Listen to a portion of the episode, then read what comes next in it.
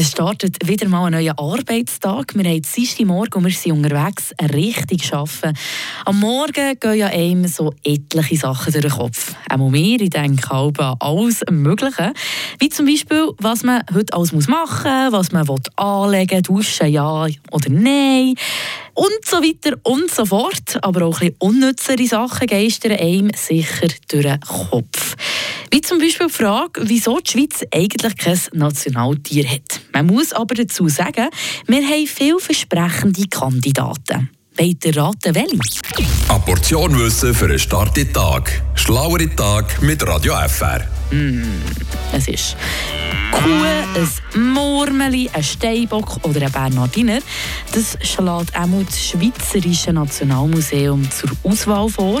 Für mich wäre es jetzt so aus dem Bauch aus eine Kuh, aber laut dem Verein für die Schweizer Nationaltiere liege ich mit meiner Tendenz gar nicht mal so schlecht.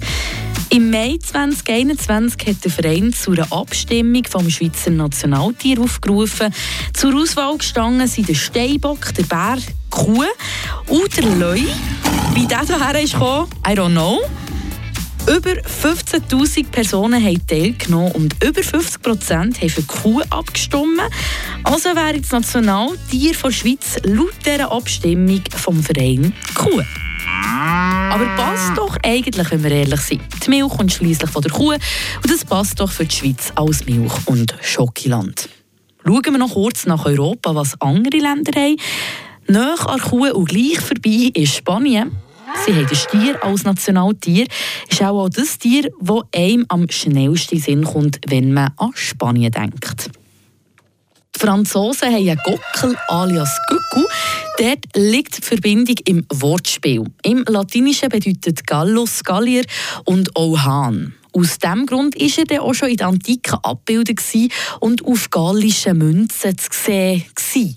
Und zu guter Letzt haben die Schotten ein Einhorn. Ihr habt richtig gehört, das Fabelwesen. Der Grund, seit dem 12. Jahrhundert gilt es als Heldensymbol und in der klassischen Mythologie steht das Fabeltier für Unschuld und Reinheit. Frische Tag, der Radio FR Morgen.